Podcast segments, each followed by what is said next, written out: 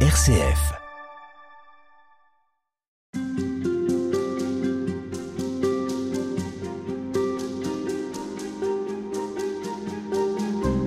On poursuit notre découverte de Saint Bonaventure, compagnon de Saint François d'Assise, mais aussi notre compagnon à nous, Éric Bidot. Bonjour. Bonjour. Vous êtes l'auteur d'un petit livre, d'un petit guide pour prier avec Saint Bonaventure dans la, la, collection Nouvelle Cité, mais vous êtes aussi capucin et ministre provincial pour la France. Et avec vous, on, on découvre alors Saint Bonaventure, dont le nom euh, est parfois, alors à la fois très beau, très enthousiasmant, mais dont on ne sait pas toujours grand-chose. Alors, qui est ce Bonaventure On continue notre découverte. Il va euh, avoir comme mission de former les frères. En quoi ça a consisté? Qu'est-ce qu'il fallait qu'il leur apporte euh, et sur quoi il était attendu? Alors, euh, à la fois du conventionnel et du nouveau. On le... est au XIIIe siècle, on oui. va redonner quand même. Le conventionnel, euh, le conventionnel, c'était que la théologie, l'étude de, de l'écriture sainte, très très importante, euh, avait comme base un peu un, un, un, document de référence que tout le monde devait un peu répéter à sa manière, qui était le commentaire des sentences de Pierre Lombard, c'est-à-dire d'étudier euh, Dieu, la création, la rédemption, la vie morale. Donc il y avait une espèce de classique d'une de, somme théologique que chacun devait étudier pour l'écrire à nouveau, etc. Et puis la nouveauté, ben, la nouveauté, c'est que Saint François c'est Jésus pauvre et crucifié, c'est une pratique de vie, c'est un style de vie simple, euh, et comment transcrire et euh, associer théologie et vie pratique. Et Bonaventure va petit à petit justement travailler ce, ce, ce rapport. Alors si vous voulez être de bons étudiants, il vous faut être rempli de compassion. Voilà le conseil qu'il donne aux étudiants. Pourquoi est-ce qu'il a peur que finalement on, on, se tourne vers la théologie comme un, un, un outil intellectuel, presque une spéculation, et qu'on en oublie justement ce que vous évoquiez, l'aspect pratique qu'il souhaite lier à la théologie? dans, dans, notre vie franciscaine, on a toujours la référence à saint Antoine de Padoue, qui était un grand intellectuel, qui est rentré chez les frères mineurs du vivant de saint François et qui dit à François, écoute, je suis dans un dilemme, tu nous dis travailler avec les outils qu'on avait avant, et moi je suis, euh, moi je suis un télo. Donc je fais quoi? Et, et, François d'Assise, on a un billet de François qui répond à Antoine de Padoue, il me plaît que tu enseignes la théologie pourvu que tu n'éteignes pas l'esprit d'oraison, l'esprit de prière.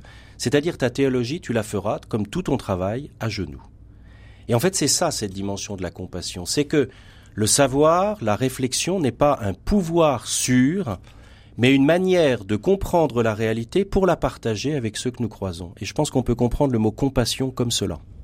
Alors compassion, mais aussi savoir, parce qu'il ne s'agit pas non plus de simplement effleurer les textes, que celui qui n'est pas capable de mémoriser les Écritures ne se mêle pas de faire de la théologie. Il y a quand même une exigence. Ah oui.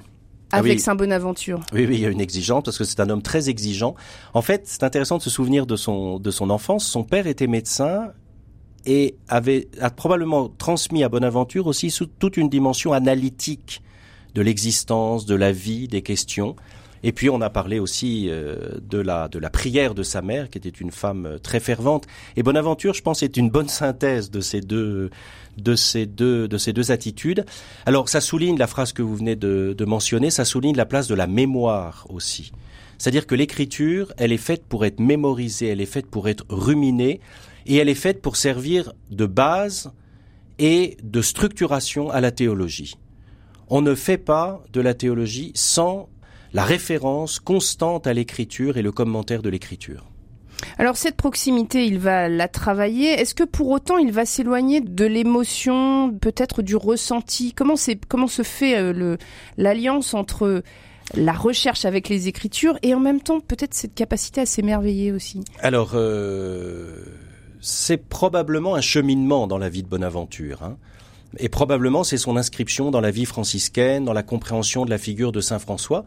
Parce que dans l'itinéraire de l'Esprit jusqu'en Dieu, en 1259, il va proposer un chemin d'union à Dieu dont le point de départ, c'est la création. La feuille verte, euh, le visage euh, du pauvre, tout ce qui est, est un chemin d'union à Dieu par les cinq sens. Il va parler des cinq sens comme les mmh. portes de l'âme. Et il y a donc, pour aller à Dieu, toute une perception de la réalité et j'accepte que cette réalité entre en moi. Elle fait partie de mon chemin d'union à Dieu. Elle n'est pas l'aboutissement, mais elle fait partie. Donc il y a tout un rapport à, à l'émotion qui est comme euh, nous comprendre comme une terre de passage et que la création me dit déjà, elle me dit pas tout, mais elle me dit déjà quelque chose de Dieu. Donc je dois entrer en sympathie, c'est-à-dire euh, au sens fort du terme, mmh. hein, souffrir avec, en sympathie avec elle, y compris quand elle est blessée, et c'est ce que François va vivre dans le baiser au lépreux. Il embrasse. Vous pouvez raconter, oui, parce qu'on a parfois oublié cet euh, épisode de Saint François d'Assise. C'est le seul qui raconte dans son testament au moment où il fait la relecture de sa vie comme euh, moment de conversion. Voilà, j'ai comme poussé par l'Esprit Saint, je me suis arrêté, alors qu'auparavant je fuyais ce qui était le contraire de la réussite, en fait ce mal, ce, ce malheur, cette souffrance. Il s'arrête et il prend dans ses bras le lépreux.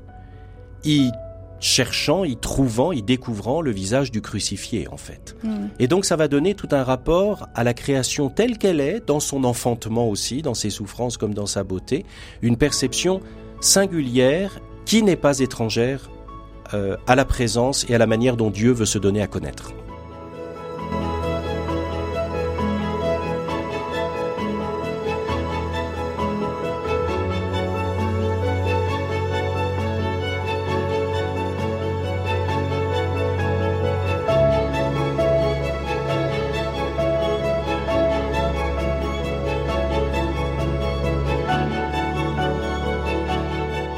Spirituelle, Madeleine Vatel.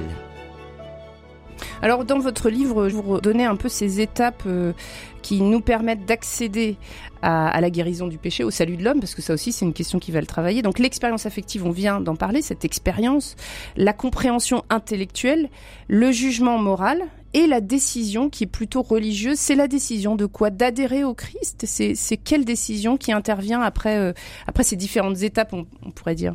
Très très bonne question parce que ce mot-là a son ambiguïté aussi. Est-ce que la décision c'est simplement que moi je poursuis mon objectif ou est-ce que c'est que j'ai accepté que Dieu vienne réformer ma vie? Et donc la, question de la décision elle est très très bonne parce qu'en fait pour Bonaventure et en ça il est assez proche de toute la théologie des pères d'Orient. Euh, nous avons été créés habiles, dit-il, à la contemplation, c'est-à-dire au fait de, de voir les choses telles que Dieu les a créées, le péché nous a recourbés sur nous-mêmes, et tout l'enjeu d'une euh, conversion, et la théologie a son rôle car elle donne à l'intelligence justement euh, de se convertir, c'est de nous réouvrir, de nous d'accepter d'être réorientés euh, vers cette capacité, avec cette capacité que Dieu nous a donnée. C'est pas très simple de, de l'exprimer. Mais la décision, du coup, ça va être le passage d'abord de se reconnaître malade, d'avoir besoin du médecin, qui est en même temps la médecine, Jésus, dans son incarnation, sa mort et sa résurrection. Et troisièmement, de nous réouvrir au dynamisme que Dieu a mis en nous pour le connaître et le découvrir en toute chose. Alors, et ça, c'est un choix qui euh, est laissé à la liberté de l'homme de faire ce choix de, de, ce, de, cette ouverture. Mais euh, est-ce que c'est vraiment un choix si c'est si attirant finalement? Ça reste un choix même quand on est très attiré? Ah ben bien sûr, c'est ça la liberté. Vous avez tout à fait parfaitement défini la liberté. C'est qu'à la fois on identifie petit à petit le bien et on le choisit dans un acte qu'on qualifie de libre parce qu'être libre c'est choisir le bien. Alors, que nous dit Bonaventure sur ce parcours? Vous avez choisi justement d'en citer des extraits. C'est intéressant aussi dans ce livre, c'est qu'on est avec l'écriture de Bonaventure aussi. Et on peut, vous pouvez peut-être nous, lire d'ailleurs cet extrait qui décrit un petit peu ce saisissement par Dieu. Oui, à celui qui veut monter jusqu'en Dieu, il est donc nécessaire qu'ayant évité la faute qui déforme la nature, il exerce les puissances naturelles à la grâce qui réforme, et cela par la prière, à la justice qui purifie, et cela dans la manière de vivre, à la science qui illumine, et cela dans la méditation, à la sagesse qui rend parfait, et cela dans la contemplation. Alors merci d'avoir choisi ce passage, parce qu'en fait il dit bien les quatre étapes de cette décision. D'abord, c'est de repérer que nous sommes malades. C'est ça éviter la faute. C'est qu'il y a des choses qui nous font mal. Donc c'est déjà intéressant, cette introspection, cette, cette manière de prendre conscience que il y a des, des choix que nous posons et qui sont en fait des choix qui nous font mal. Deuxièmement, la place de la prière. Dans la théologie, c'est très important puisqu'il s'agit de faire de la théologie à genoux. Il s'agit de nous rappeler que la prière, c'est comme un gémissement vers Dieu, comme une manière de communiquer, d'être en relation avec lui. Ensuite, la manière de vivre, ça c'est très important. Pour Bonaventure, il n'y a pas de théologie qui ne débouche pas sur une manière concrète, sur une pratique, une manière d'agir.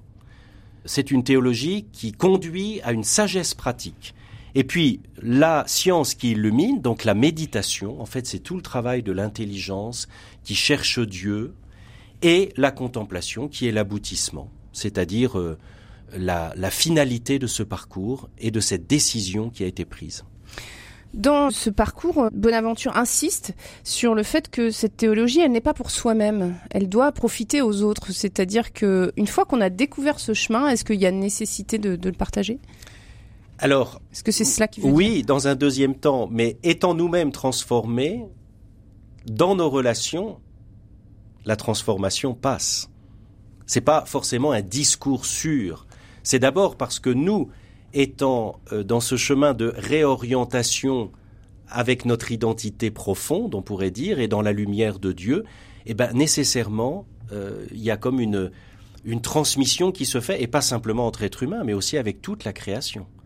Et c'est ça qui est formidable. Et à ce titre-là, on pourrait parler de ce rapport un peu de transfiguration, qui fait que la transfiguration va bénéficier d'une certaine manière à tous. Eh bien, c'est ce que nous pourrons poursuivre demain avec vous, frère Eric Merci.